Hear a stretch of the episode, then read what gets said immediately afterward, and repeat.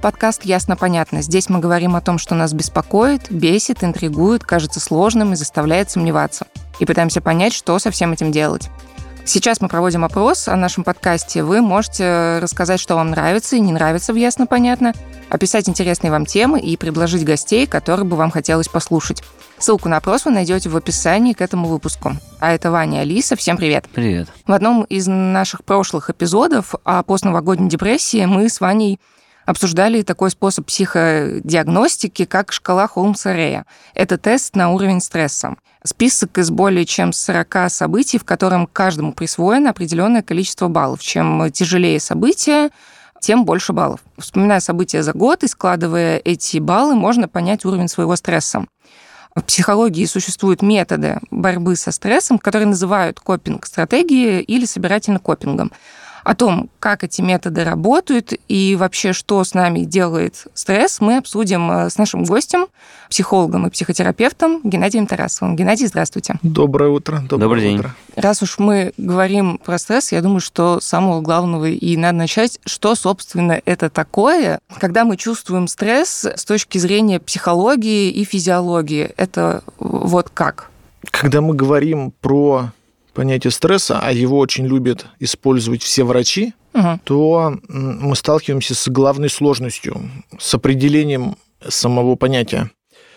Главная сложность, что этих понятий больше 10. 10 видов стресса. Не видов, а самого определения термина стресс, ага. ну, там, если быть точным, вроде 14 или 17. А почему так много? Потому что это настолько абстрактное понятие, что ну, все его интерпретируют так, как хотят. Я в этом месте очень люблю самое первое определение стресса, которое нам сообщает про то, что стресс – это некоторая реакция организма на воздействие внешней среды. Что это значит? Это значит очень простую историю, что когда ты смотришь на цветочек, то ты тоже испытываешь стресс. Угу. Когда я смотрю кино, я испытываю стресс. Когда я учу уроки, я испытываю стресс. Все, что со мной происходит в жизни, я испытываю стресс. Я подхожу к кассе магазина купить какую-нибудь шоколадку, я тоже испытываю стресс. Потому что эта кассирша смотрит на меня, просит каких-то денег, я не хочу их давать. Ну, то есть это вообще-то все про стресс. И вот в этом месте хорошо бы, конечно, разделять, что именно мы имеем в виду под стрессом, и это очень сложно. Ну, когда мы приходим к врачу, что нам спрашивают самое первое в анамнезе, да, когда собирают? Есть ли у вас стрессы?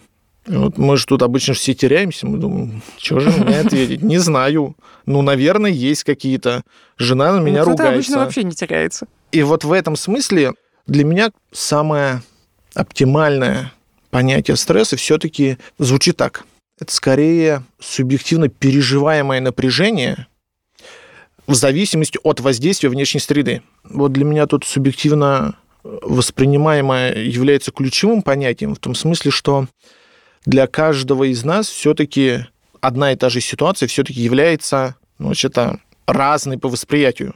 Для кого-то может быть что-то стрессом, для кого-то это одно и то же событие может вообще быть не стрессом. Ну и вот в этом месте как раз-таки вот это субъективное восприятие в зависимости от нашего опыта, как раз-таки и делает, ну, в смысле, какое-то событие стрессовым или нет.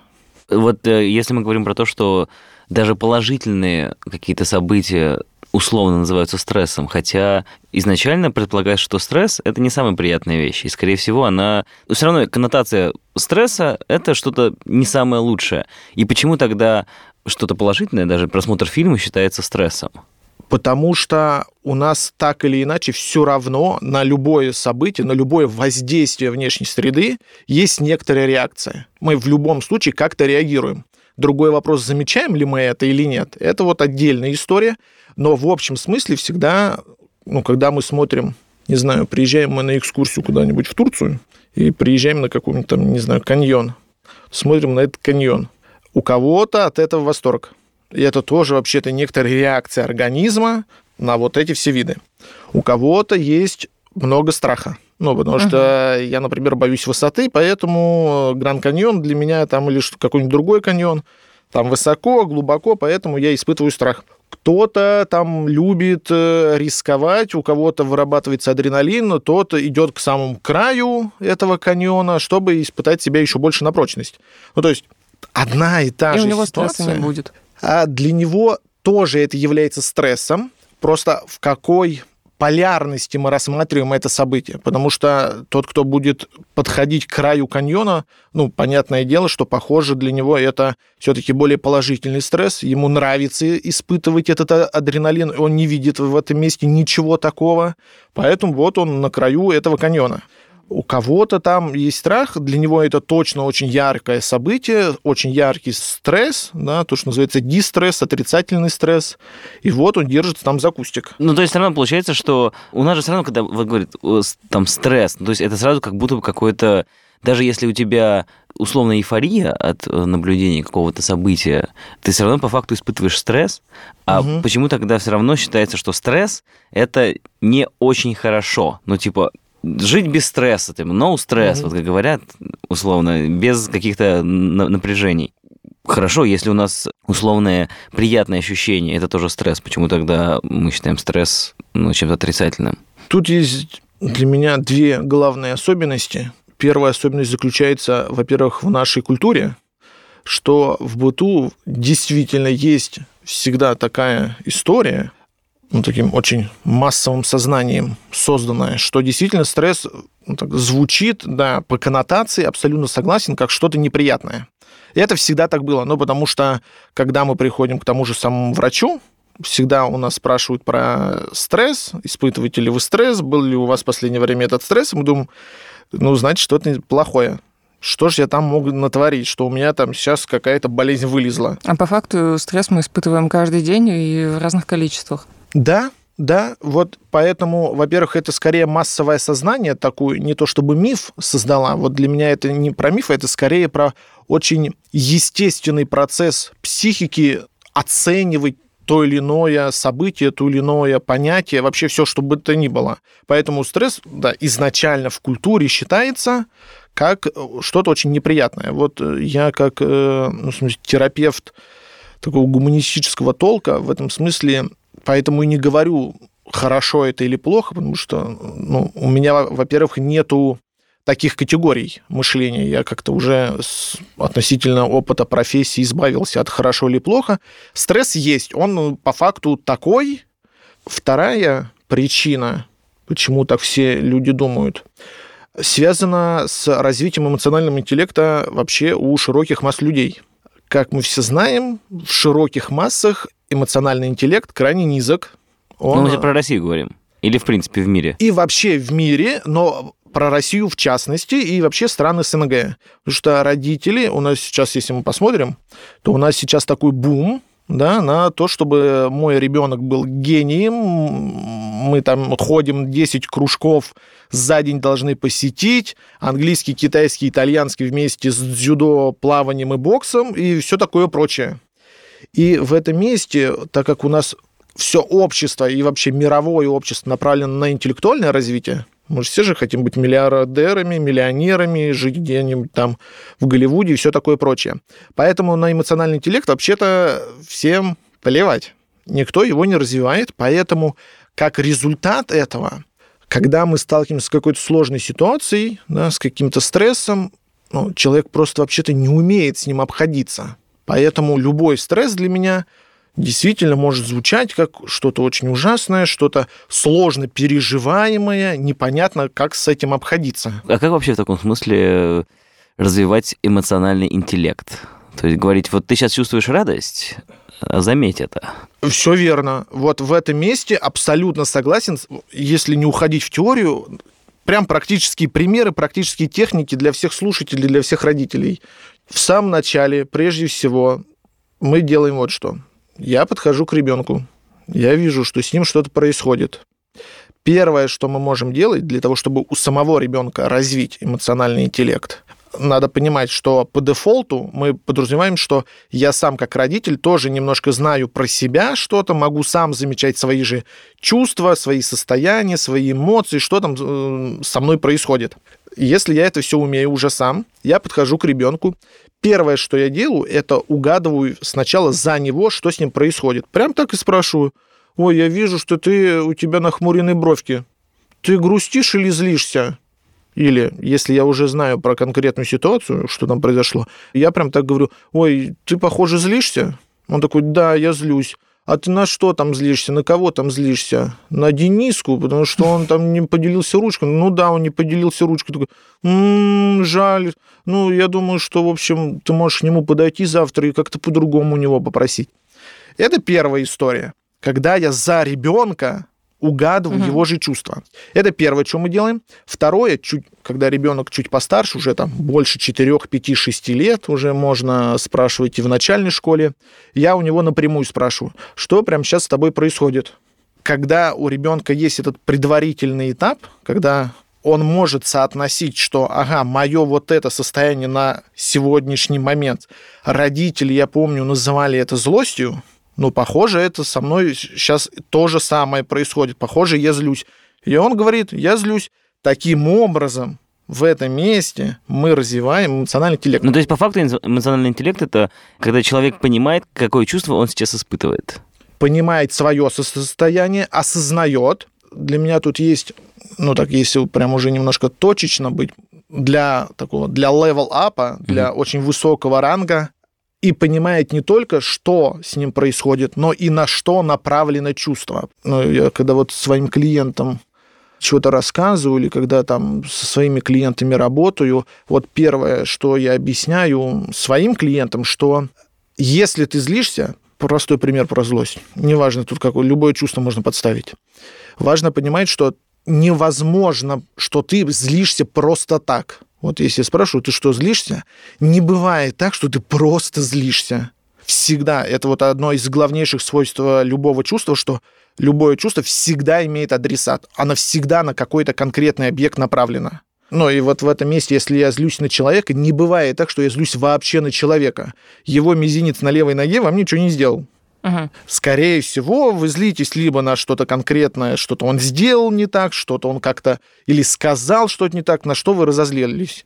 И когда я замечаю, на что я злюсь, да, ну, саму злость, на что я злюсь, тогда это прям высокий ранг, тогда очень просто обходиться с этим состоянием. Условно переработать я бы так сказал. То есть злость же тоже не самое, скажем так, приятное ощущение. Да? И для того, чтобы от него избавиться в данный момент, ты такой думаешь, так, я злюсь сейчас на это, отпущу это, и типа злость проходит. Вот в этом основная концепция. Да, вот про то, что вы говорите, как раз-таки самый простой пример обычно приводится на страхе.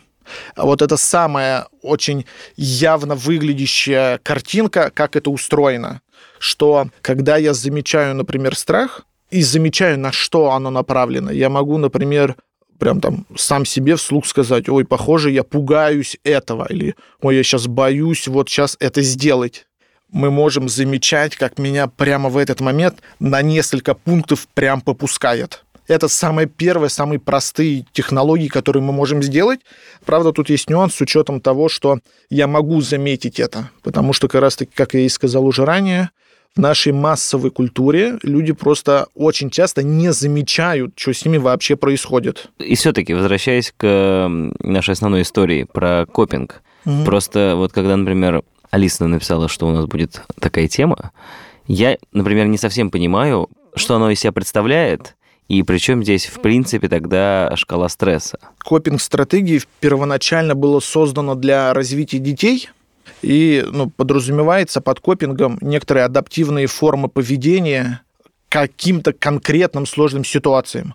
Ну, так как это развивалось изначально для детей, чтобы они более эффективно могли преодолевать возрастные кризисы, это копинг-стратегии были придуманы и описаны, чтобы ребенок мог с большим усилием, с большей эффективностью, ну, как-то развиваться в своих возрастных кризисах. Ну, то есть он учился преодолевать стресс. В этом смысле, угу. да, он учился преодолевать стресс, с которым он сталкивался. Я как раз на днях смотрел разные статьи и разные таблички, что люди, всякие авторы подразумевают под копингом. Я, конечно, прям очень сильно удивляюсь, потому что на данный момент очень часто под копингом люди немножко противопоставляют ну, некоторый способ поведения всяким защитным реакциям, например, защитным механизмом.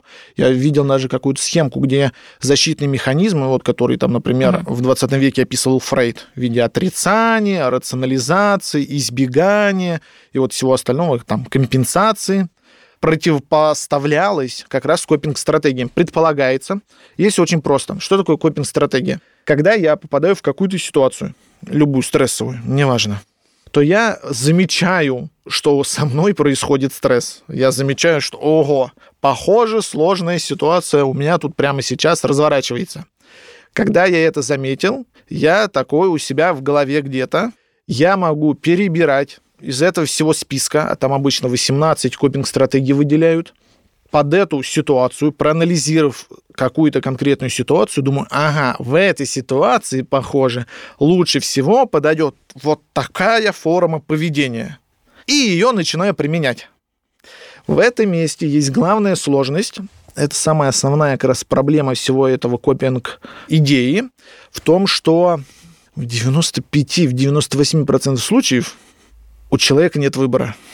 Вот это главная, основная сложность всей копинг-стратегии. Когда я попадаю в реальную ситуацию, которая для меня является стрессовой, в большинстве случаев у людей нет выбора. Вот реально такого, который должен быть. Поэтому в большинстве случаев каких-то даже обычно, ну, мы говорим про бытовые случаи, да, стрессовые. Mm-hmm. Допустим, очередь длинная, уже три часа длится, все не заканчивается. Например, да, отличный, кстати, пример. Да, вот есть э, человек, который сидит в очереди, и какая-нибудь такая очень буйная женщина, которая сразу на пролом через пять минут уже сидения идет на пролом и ломится в дверь врача. Угу. И она попадает через 5 минут к этому врачу. Возникает тут вопрос. Вот как вам кажется, это эффективная копинг-стратегия? Ну, для нее, наверное, да. Да. Вот теперь тут есть, правда, нюанс. Считается ли это вообще копинг-стратегией? Я сейчас тоже об этом подумала, потому что это не копинг-стратегия, это наглость. В этом смысле тут главное отличие копинг-стратегии от всего остального предполагается, что я сознательно подхожу к стрессовой ситуации. Какой-то пример про, не знаю, про повышение. Давай прям смоделируем ситуацию. Повышение, но не просто повышение, а повышение при какой-нибудь конкуренции. Ну, то есть есть два человека. Приходит начальник и говорит, дорогие коллеги, я понял, что мне нужен какой-то помощник какой-то тимлит в какой-то там отдел или какую-то группу. В общем, мне нужен новый руководитель я буду смотреть из вас. Я не хочу нанимать нового какого-то. Поэтому я в течение, там, не знаю, двух-трех месяцев буду на вас смотреть, что вы делаете. И в конце, не знаю, квартала посмотрю ваши результаты и сделаю вывод. И кого-то из вас назначу. Это вам принесет много плюшек, да, бонусных, mm-hmm. больше денег вы будете зарабатывать, вы будете ездить со мной в командировки куда-нибудь в Европу, в общем. И вот есть два человека, там, не знаю, девушка там, и какой-нибудь парень. Они избирают разные варианты, что им делать это очень стандартно, как мы угу. понимаем, ситуация, и это стресс, естественно, повышение, еще с учетом ситуации конкуренции, это очень естественная ситуация стресса, потому что каждый из них хочет повышения. А какие в данном случае есть именно копинг-стратегии? Вот как их можно описать, когда человек пытается с этим бороться, кто какую может применить? Да, вот тут вот обычно выделяют там довольно большая категория, большой список этих копинг-стратегий. Обычно там ориентированы на три категории разделяются все эти копинг-стратегии, на поведенческие, эмоциональные и когнитивные. И в зависимости от ситуации мы можем смотреть, э, какая стратегия больше подойдет под какую ситуацию. Ну, например, вот в ситуации вот с этим повышением очень часто, ну, скорее всего, что-то поведенческое нам нужно. И вот мальчик такой думает. Он прочитал всю эту статью, знает про эти копинг-стратегии и думает про себя так. Ну, очень все понятно.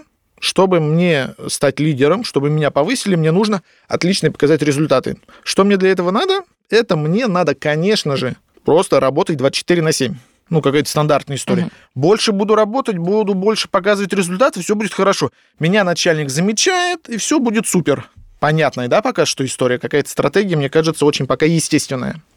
И он начинает впахивать 24 на 7. По выходным он работает, каждую неделю он приносит начальнику кофе, говорит, э, Михаил Иванович, доброе утро, вот ваш кофе, вообще все супер. Смотрите, какие я показатели показываю. Да? Девочка в противовес этому мальчику начинает делать немножко какую-то другую штуку, и она начинает тихо работать, ну, она выбрала другую копинг-стратегию, она тоже относится к поведенческим. Она выбирает когнитивную копинг-стратегию, где она рассматривает историю, что сам начальник меня сам заметит, когда я вообще просто буду хорошо работать.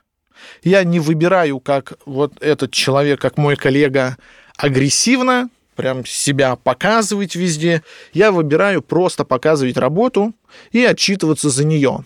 Проходит какое-то время. Как вам кажется, кто получает эту работу? Да девушка, наверное. Почему? Ну, потому что, на мой взгляд, ну, как бы начальник смотрит на весь этот напор, и ему как-то страшно. Так, может быть так.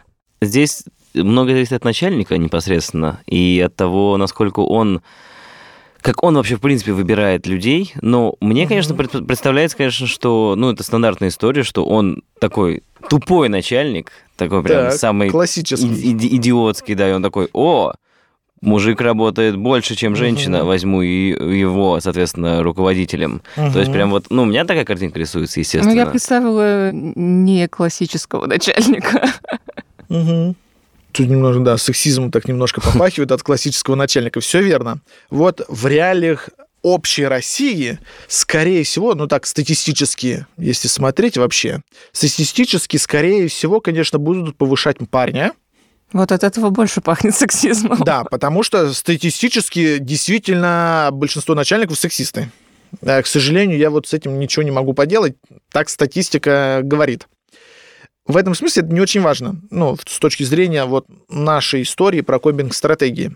Ну, там, может быть, э, кроме этих двух персонажей, мы можем вводить третьего, который просто сидит и вообще ничего не делает, да, и он такой, я как бы не участвую, но надеюсь. Угу. Я просто хочу, чтобы меня повысили. Я и так хорошо работаю. Надеюсь, что он меня и так, в принципе, заметит. Вот каждый из этих людей мог выбрать ну, как бы, свои вот стратегии. Кто-то выбрал ничего не делать, как бы, то, что называется копинг-стратегией, избежать. Кто-то выбрал, ну, через агрессию, да, прям атаковать, на пролом идти. Кто-то выбрал э, через когнитивную стратегию я просто буду милый, хороший, доброжелательный, и все будет хорошо, меня и так заметят. Вот то, что вот пять минут назад сообщал про главную сложность копинг-стратегии, что все упирается вот эту самую осознанность на самом деле и в наличие выбора. Главная сложность любой копинг-стратегии в том, что предполагается, да, и всегда описываются ситуации, ну, как конь в вакууме. Вообще-то вот прямо сейчас я вам рассказал некоторую вакуумную историю. Угу. Потому что если мы действительно пойдем ну, так то, что называется, внутриличностно, то мы вообще-то можем заметить на примере этого парня. Вот этот парень вообще-то, ну так, если смотреть его опыт вообще жизненный, мы можем выяснять, что он вообще-то из трех детей в семье был самым средним. Статистически средний ребенок это самый незамечаемый ребенок, потому что старший это, естественно, он самый первый, самый младший он самый любимый, средний, ну, не так не сяк, э, сам как-то выживет. Поэтому он с детства привык с боем пробиваться через всю эту историю конкуренции от трех детей за внимание матери. Это его привычный способ поведения. Поэтому, когда он попадает в эту ситуацию конкуренции, у него по факту вообще-то тут нету никакого выбора, сколько бы он этих книжек не перечитал. Угу. Он использует очень привычный способ поведения. Он идет с боем, как бронепоезд, в общем, вперед. И это вот его контекст, которого вот до этого не было. И тогда вот в данном случае, вот на примере этого парня, вообще-то вся эта копинг-стратегия немножко рассыпается, потому что, ну, если мы рассматриваем копинг-стратегии в вакууме, да, вот как для бизнес-тренеров, вот любят э, всякие бизнес-тренера все это использовать и продавать, то это отлично работает, потому что вот эта история в вакууме. Или эта девочка, например. Э, эта девочка, она тоже использует вообще-то не просто такую стратегию. Она вообще-то точно... Одна из э, копинг-стратегий предполагает эмоциональная и когнитивная стратегия про оптимизм. Она очень оптимистично смотрит на свою работу. Она знает, что она хорошо работает, потому что ей там премии выплачивают и так далее и тому подобное. Но если мы посмотрим на контекст, то мы заметим, что эта девочка тоже работает 24 на 7, но не как бронепоезд.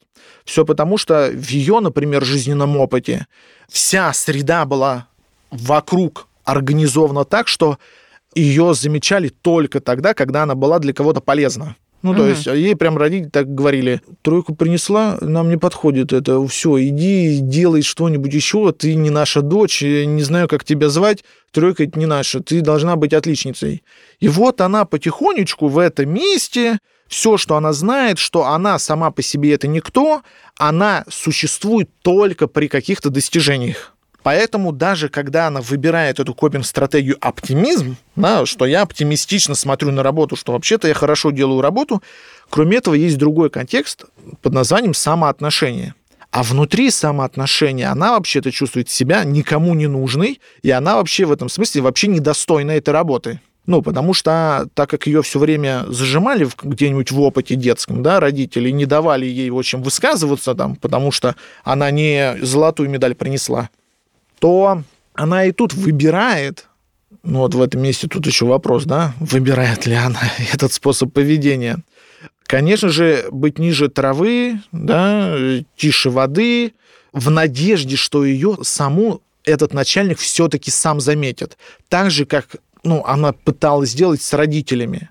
Поэтому, когда вот э, мы добавляем тут контекста, тогда тут сразу все становится на свои места. Что вот все эти стратегии, даже если я тысячу книг прочитаю про это, это не будет работать, если у меня нет выбора. Поэтому копинг-стратегии – это отличная штука, и она рабочая при условиях, вот это очень для меня важный момент, она работает только в моменте, где я со стрессом личностно никак не связан. Ну, то есть у меня до этого не было вообще никакого опыта вот в этом стрессе но мы говорим про бытовой стресс, да, мы mm-hmm. не говорим, конечно, про катастрофы, войну и все mm-hmm. остальное прочее. Какой-нибудь простой пример, не знаю. Ну, например, условно человек никогда в жизни не резал лук, ну, например. И он э, начинает резать лук. Да, вот в этом месте он, когда он не резал лук, он вот такой берет ножик, ему там показывают всякую технику, вот он начинает в этом месте абсолютно неважно, ну, в смысле, чем он будет резать? Он возьмет филейный нож для рыбы, им тоже будет резать. Он возьмет какой-нибудь там топорик для мяса, тоже будет резать лук. Ему в этом месте вообще фиолетово, ну, потому что он просто посмотрел инструкцию, как это делать, и он делает.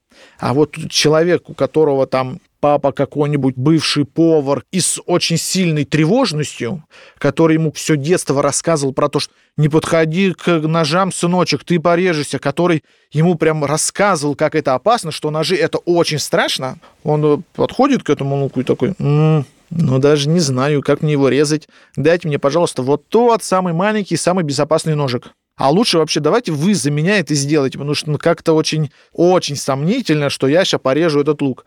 Даже если я попробую резать этот лук, давайте допустим, но это будет на полчаса. Кому нужно, чтобы я резал лук полчаса? Никому, потому что суп вон варится. Мне нужно за полминуты, чтобы ты это сделал.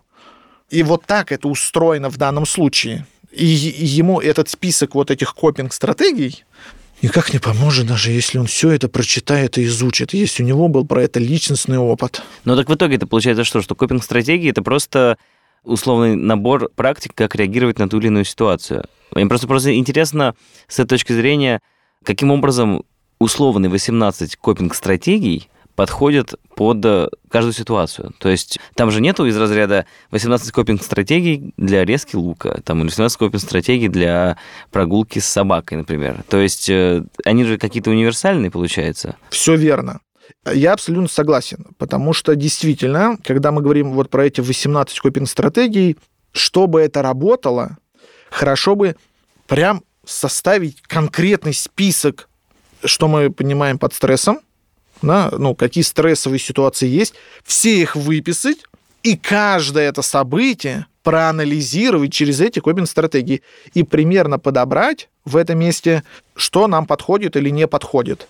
Как вы понимаете, это довольно невозможно, потому что стрессовых ситуаций вообще-то ну, бесконечное множество. Ну и человек, наверное, сам не может ее подобрать корректно. Все-таки как в этом плане психолог или психотерапевт помогает выбрать, вот когда человек приходит с проблемой, там, я беспокоюсь, что впереди, допустим, 8 марта, я не знаю, что дарить, я не знаю, как его отмечать, ну, то есть, кто отмечает этот праздник. Как психолог-психотерапевт понимает и подбирает эту стратегию? Первое, что мы делаем. Первое, мы, конечно же, расспрашиваем про контекст, потому что вот в этом месте я вот не перестану повторять, очень важен контекст. Но в каких ситуациях вот вся это событие, например, про 8 марта происходит? Ну, например, я не знаю, что подарить э, ну, уже существующей девушке, потому что очень часто, например, приходит кто-то и жалуется про то, что я очень хочу подарочного 8 марта, у меня вообще никого нету, я одна с тремя кошками дома. И это совершенно разные, как вы понимаете, истории, что у меня есть парень, либо у меня, в общем, три кошки дома, и на меня никто не смотрит. Самое простое в данном случае, когда мы изучаем всякий такой контекст, хорошо бы очень простой лавхак, относительно простой. Мы следуем за импульсами. Вот это самое простое, что мы можем делать. Я уже говорил про эмоциональный интеллект. Вот когда я замечаю, что со мной происходит, то тогда вообще-то сами импульсы, сами внутренние вот эти ощущения мне вообще-то и говорят, что я там на самом деле хочу. Вот это главное для меня тоже такое центральное убеждение про как быть счастливым да, и жить без стресса, условно говоря. Всем кажется, и вот я в своей практике очень часто сталкиваюсь, что когда люди подходят, да, приходят ко мне и рассказывают, что как им поступать в той или иной ситуации, у всех есть какая-то такая странная картинка. Не странная, она очень понятная, но она всегда не очень адекватно применимая к реальности. Что им кажется, что ну, есть конкретный набор, такой целый список, чего точно можно хотеть и как это можно сделать. Но на самом деле, вот, например, вот про эти же самые подарки на 8 марта. Когда я начинаю спрашивать, что там у клиента происходит с ним, как для него вся эта ситуация выглядит, как он воспринимает ее, у этого человека, если он будет замечать свое внутреннее состояние, его психическую реальность, он может заметить, что у него, во-первых, есть конкретное отношение конкретному событию. Отношение – это и есть переживание, некоторое чувство, возникающее в ситуации. То есть злость это и есть мое отношение к ситуации. Страх это то же самое. Самый этот импульс, чего я правда на самом деле хочу делать, это, во-первых, и есть самый правильный вариант. И мое желание, что я правда хочу делать, основывается как раз на моем состоянии, на моих чувствах, на моем переживании, на моем отношении к событию. Вернемся, к примеру, с повышением этой конкуренцией. В какой-то момент, наконец, этот парень, которого повысили, все-таки доходит до психолога, до терапии, неважно. И вот если мы его правда будем расспрашивать, как ему там все это, ну, а когда его повысили, он, конечно, начал делать очень привычную штуку. Он начал впахивать еще больше, чтобы впечатлить еще больше, чтобы ему дали еще больше премий, еще больше славы, еще всего побольше. И он, конечно, там приходит, не знаю, к выгоранию, каким-то депрессивным эпизодам, не знаю чего там, какому-нибудь гастриту, еще какой-нибудь психосоматике. Вот если у него правда спрашивать, и он будет сам правда замечать, что с ним происходит, то там, возможно, разные варианты. Ну, во-первых, он может обнаруживать, что вообще-то ему на самом-то деле вот именно по внутренним ощущениям, по внутренним хотелкам ему вообще не нужно это повышение. Ему и так хорошо живется. Но он вот в эту борьбу входит, он борется за это повышение именно потому, что он так привык. Это его привычный способ поведения. Он просто по-другому не может. А задавать вопрос, надо ли ему правда это или нет, ну, это вообще-то обычно людей вообще не волнует. Очень простой какой-то такой же пример. Про тот же самый процесс. Это когда ко мне молодая мама приходит, у которой там, не знаю, ребенок, ну, там она из декрета вышла, ребенку три годика. И очень часто вот такие мамы, они могут рассказывать, что ну, она пришла, что наконец осознала, что она говорит, а у меня не было, где вот моя жизнь последние три года? Ну, то есть она так прониклась вот этому деторождению, воспитанию детей, потому что ей постоянно рассказывали, как хорошо иметь детей, что она должна срочно рожать, что она приходит и говорит, ну, я не знаю где, я, я вообще, я не помню эти три года в прямом смысле этого слова. Меня не было в этой жизни моей жизни не было. Я не знаю, что я делал. Я, ну, я помню, что я ночью, каждую ночь вставала, чтобы нянчить ребенка. Но меня не было в этом месте. Где моя жизнь? Дайте, пожалуйста, мне нужно найти свою жизнь. Вот она только через три года заметила угу. саму себя. И вот когда мы говорим также вот про этот стресс, возвращаясь к самому началу, да, копинг-стратегии стрессу, Копинг-стратегия предполагает, что ну, я могу отслеживать, где у меня стресс. Вот в большинстве случаев, когда мы правда попадаем в стресс, очень часто люди вообще могут не осознавать, что сейчас происходит стрессовое событие. Потому что вот э, в нашем мире мы можем заметить, да, что все обычно с самой там школьной там скамейки или там даже с детского сада нас всех учат чему? Правильно, самым чрезвычайным ситуациям. Что делать при пожаре? Что делать да, в ситуации, где вы можете в этом смысле погибнуть? Вот то, что действительно мы не можем ниоткуда знать, этому мы можем просто научиться конкретным инструкциям. В большинстве случаев самое большое количество проблем, конечно, возникает именно в бытовых ситуациях. А бытовым ситуациям ну, никто вообще не рассматривает, никто их не замечает. Вот, да, на примере вот этой самой мамы. И именно на основе этих ситуаций как раз-таки возникает большинство сложностей, почему люди несчастливы. Вот мы все говорим копинг-стратегии, там 18 штук. А что это конкретно вообще в принципе? Это что? Это вид поведения или это вид отношения к этому? Да. Если по-простому, это способ поведения, еще проще. Копинг-стратегия – это ответ на вопрос «как?». То есть есть ситуация, неважно, любая ситуация. И вот спрошу у человека, как ты в этом месте реагируешь? Как ты в этом месте вообще поступаешь? Как ты вот в этой ситуации – реагируешь, как ты с этой ситуацией обходишься, как ты к этому относишься. Вот это ответ на вопрос «как». А, да. как, а какие есть, ну, как пример? Там штук пять. Например, самые вот то, что, например, э, называют там дезадаптивные способы копинг-стратегии, да, это, например, избегание. Ну, вот очень стандартная история. Я избегаю, это то, что вот в классических статьях по копинг-стратегии приводит пример с актрисой из «Унесенной ветром», кажется, да, Скарлетт О'Хара, uh да, что я подумаю об этом завтра. Вот одна из копинг-стратегий, uh что со мной что-то происходит, я не буду обращать на нее внимания, я подумаю про это завтра. Следующее, как раз-таки, например, что-нибудь атакующее что я иду сразу в бой, мне в этом месте не важно, что происходит, я сразу иду бороться, я иду сразу в конфронтацию, сразу, ну не то чтобы в конфликты, но в какое-то соперничество, всякие когнитивные стратегии. Например, это какое-нибудь обесценивание.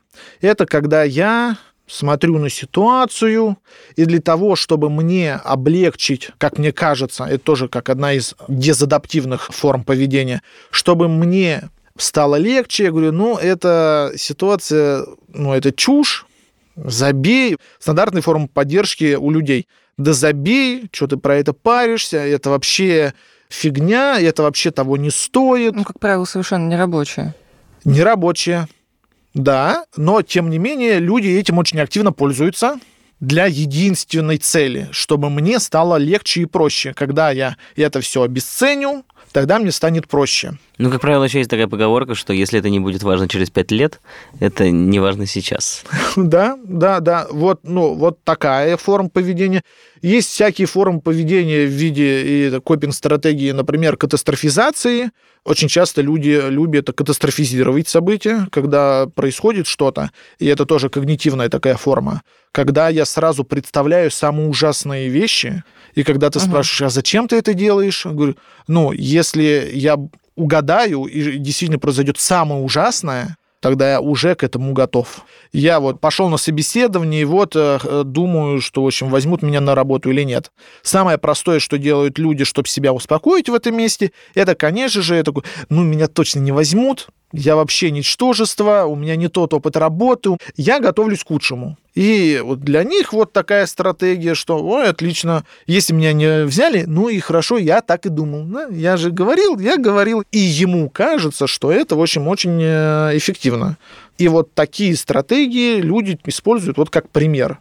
То есть, по факту, этим э, стратегиям даже не то, что ты как-то учишься, в тебя это заложено, и тебе действительно даже выбирать не приходится?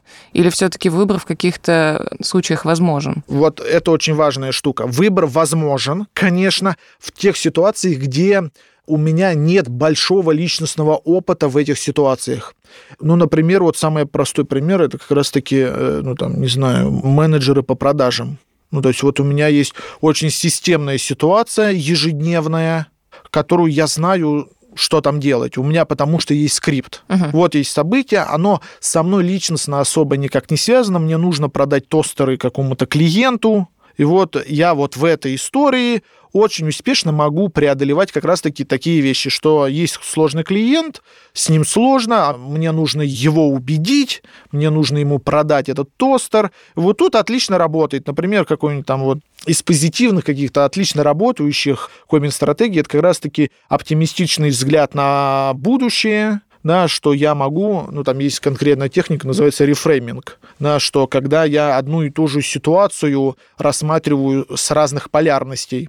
И как простой пример, я когда-то там еще в студенчестве, в магистратуре работал в школе, у меня был э, класс шестой, я был классным руководителем шестого класса, я узнал, что когда они будут переходить в седьмой класс, их будут перерасформировать на математические классы, вот биологические и так далее. И мне нужно было им сообщить. Я прихожу и сообщаю этим детям, что вот так и так, в общем, в следующем году будут мат-классы, вы будете с другими детьми, мо- можете там со своими одноклассниками попасться, но вот так будет. Первое, что у меня дети спросили, это нас что, в общем, разделяют? Но это вот их естественная реакция. Они не хотят, чтобы их делили. Вот рефрейминг в данном случае очень просто. Я говорю, нет, вас вообще-то объединяют. Ну, то есть мы говорим про одну и ту же ситуацию, но я уже с позитивным контекстом сообщаю, что, что вообще-то их объединяют в новые классы. Я им даю мгм. более положительную категорию мышления. И есть исследования про копинг-стратегии, да, которые говорят, например, что исследование было на middle и топ менеджерах, что как раз-таки успех менеджмента, да, и повышение в званиях, в грейдах у руководства зависит от как раз-таки от оптимизма самого человека. Если я очень позитивно смотрю на события, то в этом смысле э, успех можно ожидать больше, чем если я все время смотрю на события с очень негативной точки зрения. Вот это действительно очень хорошая история. Тут есть, правда, сложность в том, что есть люди, это вот возвращаясь тоже к контексту как раз-таки снова, есть люди, которые не умеют вообще-то это делать. Они даже когда им показываешь, ну вот смотри, вообще-то вот это, вот это, вот это, вообще-то отличные позитивные моменты, это отличная история, это отличный опыт. Тут один позитив. Он говорит, не, нет, у меня не так, я воспринимаю это по-другому. И тогда вот этот оптимистичный взгляд на мир, это прям конкретный навык, которому прям нужно обучаться, и это требует времени и пространства. Ну, я не могу вот так же. Я не могу просто взять, прочитать эту стратегию и просто себе взять. Этому прям мы обучаемся. Прям вот, чтобы мне позитивно смотреть на мир, мне нужно этому обучиться. Ну, это основа, по-моему, вообще всей психотерапии, когда говорят, что нужно именно стараться находить хорошее в каждом дне. Да, это, кстати, есть очень простая история, как, э, например, при работе с тревожными клиентами, при тревожных расстройствах, когда мы даем э, домашнее задание клиенту, когда мы говорим, чтобы он должен находить э, три приятные вещи в этом дне. Да-да, и записывать их. Да, вот это стандартная какая-то, например, классическая история, что я фокусирую клиента, чтобы он фокусировался на положительных каких-то историях. И это не важно что. Я вкусный кофе попил. Сегодня был отличный кофе, и это тоже вообще-то приятность. Потому что когда вот э, все читают такие вот задания, инструкции, у всех есть такая классический естественный процесс, что надо что-то глобальное, значит, меня может развеселить, меня может попустить, или я могу оптимистично смотреть только при глобальных вещах. То есть, когда я выиграю миллион в лотерею, тогда я уж и порадуюсь.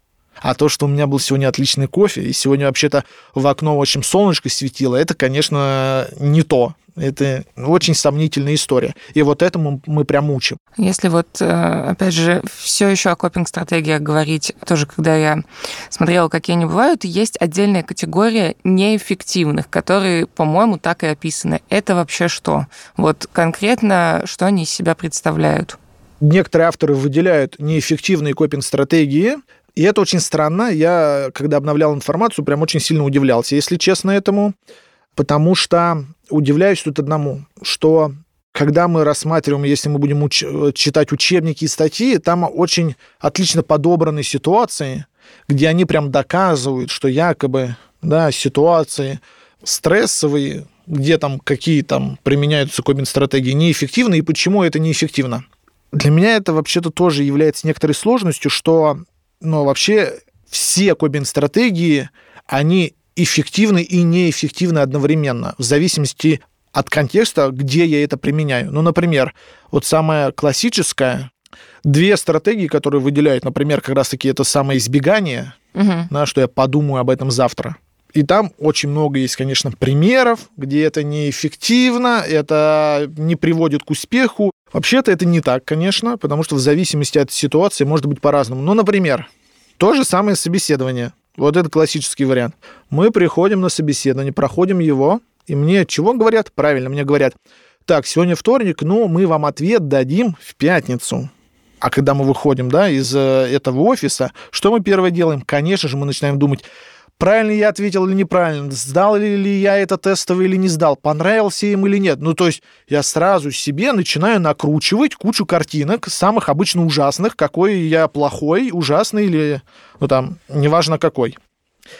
В реальности же, в реальности, как раз-таки в данном случае, например, вот стратегия «я подумаю об этом завтра» вообще-то отлично подходит в данном случае тут просто что мы конкретно в этом месте делаем, потому что можно вообще забить на это, а можно все-таки ну, чуть более грамотно все-таки признать, что в данный момент времени я сделал на собеседовании все, что мог, я показал себя так, как я показал, больше я не мог ничего сделать, я могу только ждать, пока в пятницу мне дадут ответ. И вот в этом смысле вот этой ситуации избегания в данном случае вообще-то очень эффективно. Потому что зачем мне себя еще больше травмировать, еще больше невротизировать, париться про то, как, в общем, правильно ответил я или нет, когда я могу пойти заниматься все-таки своей реальной жизнью. А когда эта же стратегия избегания будет неэффективна в таком случае? В большинстве других так же, как, ну, в смысле, эффективно. Ну, например, в ситуации избегания, которая будет неэффективна, например, самое злободневное, что у нас есть в России, например, алкоголизм. Алкоголизм является прямым действием избегания, да, что такое вообще ну, там, напиваться в этом смысле. Это когда я сознательно сам себя выпиливаю из этой реальности, уходя в другую. Ну, потому что mm измененное состояние сознания под опьянением это вообще совершенно другая реальность. Там есть немножко другие принципы, под алкоголем там другие механизмы у нас работают и включаются в психике. Я в этом смысле избегаю объективной реальности. Ну, потому что когда я 20 лет живу с женщиной, которую я не люблю, она мне пилит мозг, и я иду с мужиками, в общем, в гараж бухать эту водку, это чисто избегание. Как мы понимаем, конечно, это вообще неэффективно, это очень деструктивно и вообще э, крайне ну, ужасно для самого человека. Тоже, опять же, когда к этому выпуску готовились, есть некая такая штука, как стресс-прививочная терапия. Википедия описывает как один из методов модификации поведения, используемый в когнитивно-поведенческой психотерапии. А как это вообще работает? Как сделать себе прививку от стресса? Как и в любом процессе когнитивно-поведенческой терапии. Там сама работа строится на четырех этапах. Ну, главное, что важно знать и понимать, что когнитивно-поведенческая терапия – это довольно директивный метод терапии, то есть если условно говоря, когда человек приходит ко мне, и терапевт ему говорит, ну, ты в яме, а у меня есть лестница, вот я тебе дам лестницу. И сам терапевт как бы обучает этого клиента что-то там делать. Самое основное, что там делается вот как раз-таки в стресс-прививочной терапии, строится на самом деле на двух всего моментах. Ну, так прям основных, если очень сильно упрощать. Первое – это работа с автоматическими мыслями. Что это такое? Вот классические бихевиористы 20 века, они обнаружили очень простую формулу стимул реакции, как у собак. Ну, то есть загорается лампочка, mm-hmm. у собаки течет слюна, значит, э, горячая лампочка обозначает, что будет еда. В середине уже 20-х веков люди, конечно же, там необихевиористы обнаружили, что вообще-то у человека все посложнее, что на один и тот же стимул разные люди реагируют по-разному, и они раздумали, почему так. Вот я про это уже довольно много говорю. Это зависит от опыта и восприятия ситуации что про ну, тот то же есть, собственно, самый... от чего мы испытываем стресс и от чего мы не испытываем каждый конкретный человек. Да, угу. да, вот как вот пример, который я приводил вот про этот каньон в самом начале. И тогда они в эту формулу добавили некоторую переменную, да, букву N, вот э, разные направления психотерапии, они под этой переменной разные, понимают, я как э, гуманистического толка терапевт сюда ставлю опыт. Ну вот, в зависимости от моего прошлого опыта я буду реагировать. Вот в этом месте когнитивно-поведенческие терапевты еще обнаруживают вот какую очень важную штуку. Но они задают вопрос, вот когда ты подходишь к этому каньону, и у тебя появляется страх, и они задают вопрос, а почему у тебя появляется страх? Что-то тут не так. Наверное, тут что-то есть такое, почему он у тебя появляется. И они рассматривают эту историю, что они говорят, мы увидели, что страх вообще-то появляется не просто так. Вот этот страх – это как реакция да, на вот этот вид каньона. Они говорят, вот прямо перед этой реакцией у человека то, что называется, есть автоматические мысли. То есть это такая мысль, которая очень незаметно от сознания пробегает очень быстро. Обычно их э, несколько, там штук 5-6 можно насчитать, которые и запускают этот страх. Поэтому что мы делаем? Я даю тебе домашнее задание, вот тебе дневничок, целая табличка. Ты, когда попадаешь в какую-то ситуацию, например, пугающую, ты должен прям конкретно, прям дословно, прям пошагово заметить, что с тобой происходило – и когда я научаюсь, я могу отслеживать свои автоматические мысли. Ну, например, когда человек боится этого каньона, появляются мысли в виде «Ой, как высоко», или «Ой, сейчас меня кто-то уронит», или «Ой, меня толкнут». Ну вот в сознании, конечно же, таких мыслей у меня не было. Я просто пытался наслаждаться видом. Но вот эти автоматические мысли у меня все равно не очень так пролетают, так прям мелькают, и я могу научаться их замечать. Когда я замечаю их в этом месте, то мы можем идти еще дальше вглубь, и автоматические мысли нас приводят, то, что называется, к глубинным убеждениям. Человек да. боится своих автоматических мыслей. Да, первоначально, изначально всем кажется, что это что-то ужасное. Откуда это? Но потом по опыту они видят, что это, ну, как мы вот всех э, учим клиентов, да, например, кстати, при, при тех же самых тревожных расстройствах, что напоминаю, что мысли это как облачки, они вообще-то никакого влияния не имеют на нас. Ну, то есть сама мысль, сам, сама по себе мысль, что бы мы бы там не подумали, вообще-то на нас никакого влияния не имеет в принципе это то, что, например, даже говорил еще Фрейд в 20 веке. Он же там любил эти психосексуальные метафоры. И у него спрашивали тогда, как мне понять, в общем, ну, все ли плохо со мной или нет. Ну, и он, я так импровизирую, да, вот про эти вопросы. Он отвечал очень просто, что до тех пор, пока моя мысль существует у меня в голове и не выходит в реализацию, вообще-то с вами все в порядке. Ну, потому что прямо сейчас я у себя в голове могу вообще мыслить про все, что угодно. Я могу думать вообще про самые ужасные, страшные вещи на этой планете. До тех пор, пока я это не иду в реали- реализовывать, вообще-то со мной все в порядке. Поэтому, когда я изучаю автоматические мысли и пробую их замечать, тогда я могу замечать еще более глубинные убеждения, которые там обычно вне зависимости от разных условий, в общем, я могу у себя формулировать. Например, там про этот каньон, возможно, там может быть убеждение, что я просто недостоин недостоин жизни, недостоин ничего, поэтому, в общем, я всегда боюсь, что, мало ли, ну, там, я упаду, и, естественно, такие страхи, вот такие фобии, они всегда являются производными от страха смерти. Да, если мы будем разговаривать, я боюсь, что я умру. Да, падение я умру, боязнь э, там, самолетов, что все упадет и будет катастрофа, я умру. Но в этом месте, конечно, мы идем не в эту смерть, а мы смотрим, как он связывается как раз человек вот с этим страхом, да, вот что там есть это убеждение, что мало ли он вообще недостоин жизни. Ну, потому что там ему когда-то там в детстве очень активно пропихивали идею, что он никакущий, он, в общем, не радует маму, он не ведет себя так, как э, нужно. И вот, в общем, такое убеждение вот у него формируется.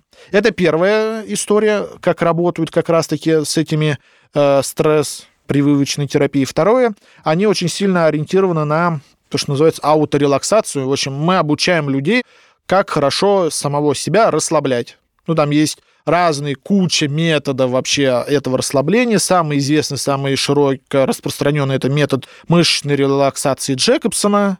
Это то, что, в общем, и в фитнесе иногда используют, когда я попеременно свои мышцы сокращаю очень сильно и резко расслабляю. И вот так я прохожусь там прям с головы до ног, вот в каждую группу мышц я так делаю. Это, вот это вторая история, чему они там учат надо понимать, что вот в таких ситуациях э, людей учат именно преодолению стрессу в конкретных ситуациях. То есть не то, что я выйду там через, не знаю, 10 сессий терапии и буду вообще стрессоустойчивый. Нет, готовит прям Всё, конкретным мышцы, событиям. Все мышцы расслаблены, я могу все. Да, да, да, да. Это прям про конкретные истории.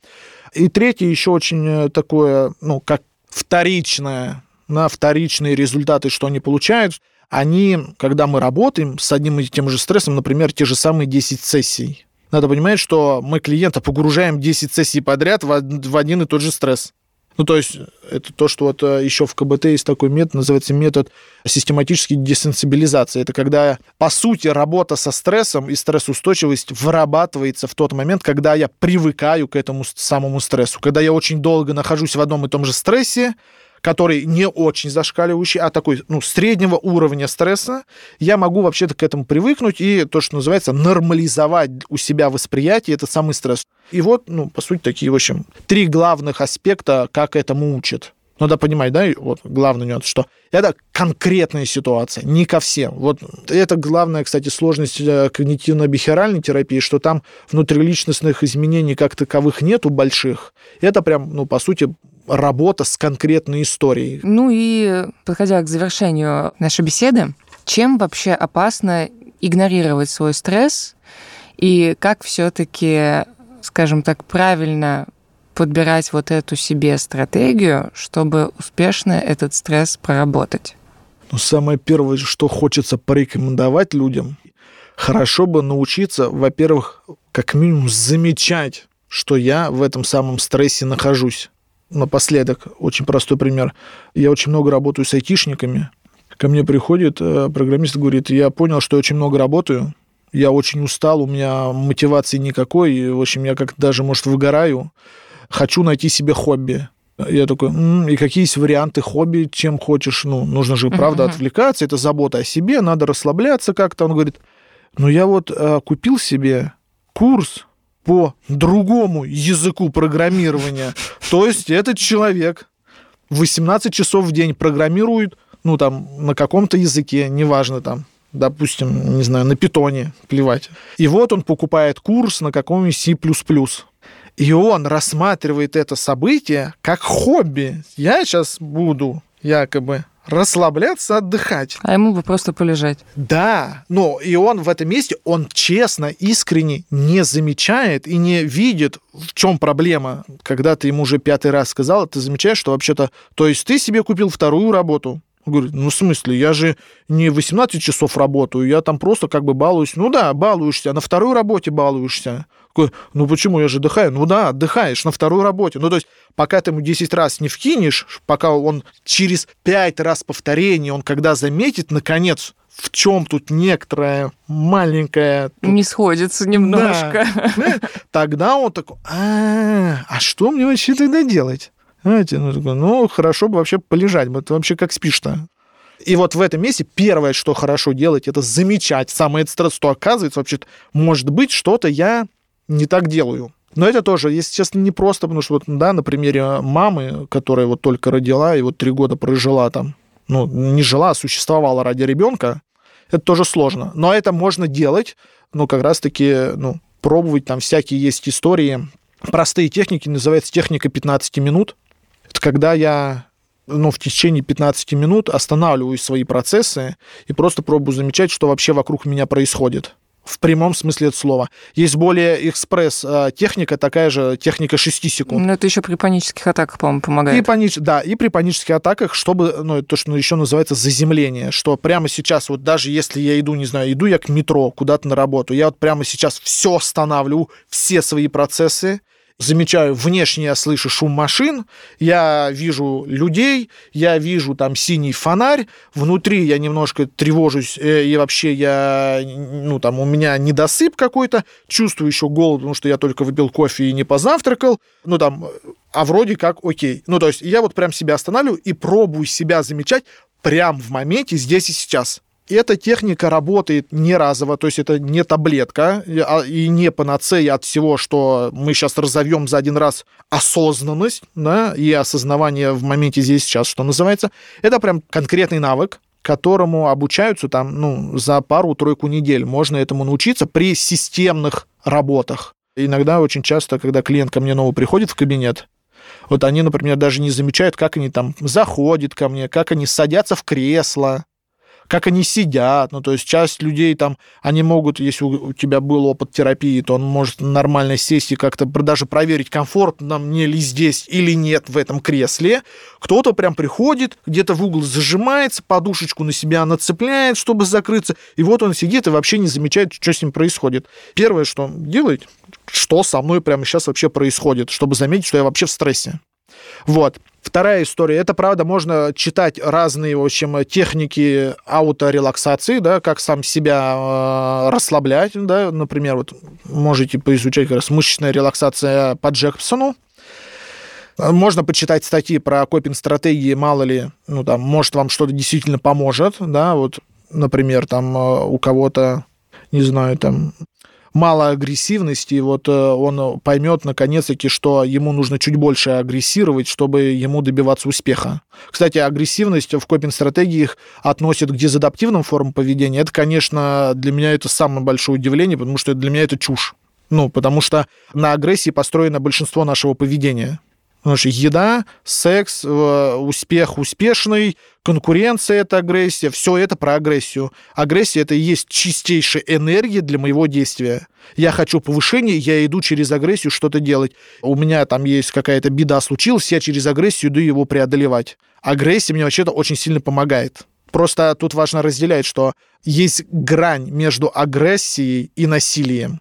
И самое главное в этом месте, конечно, что всегда всем советую, это единственный совет, который я даю, потому что советы я обычно не раздаю, а вот это точно советую. Дойти людям до психотерапии, наконец-таки. Там эффективней, потому что книги тебя не научат личностно продвигаться. Качественных изменений от книг нету. Вот если в этом месте, с одной стороны, это, к сожалению, что действительно ну, все люди хотят быстрых изменений. Если книги бы работали, правда, то психотерапии как профессии не было бы. Я был бы не нужен. Потому что изменения качественные у людей происходят только в отношениях. У тебя с самим собой, с этой книжкой, в этом смысле, отношений таких нету. Ты через книжку себя не поменяешь. Ты можешь что-то узнавать чуть новое, чтобы немножечко менять некоторые формы поведения, где ты можешь это делать. Но в большинстве случаев, к сожалению, Потому что ну, мы вот это мы все по жизни все-таки невротики. И это неплохо, не хорошо, это просто данность. Это данность, какая есть, и все, мы с этим ничего не делаем, можно по-разному к этому относиться. Дойти на терапию, чтобы там поменяться. Это самое, вот, э, что не есть эффективное. Завершая наш разговор, советую послушать предыдущий выпуск «Ясно-понятно» о Лене и о том, как ее отсутствие в жизни приводит, э, собственно, к стрессу. Эпизод можно найти по названию «Ты просто ленишься», что скрывается за ленью и может ли она быть полезна. Напомню, что в гостях у нас психолог и психотерапевт Геннадий Тарасов. Геннадий, спасибо вам большое. Спасибо, спасибо. вам, что позвали. Не забывайте про наш опрос. А с вами были Ваня и Алиса. Всем пока. Пока.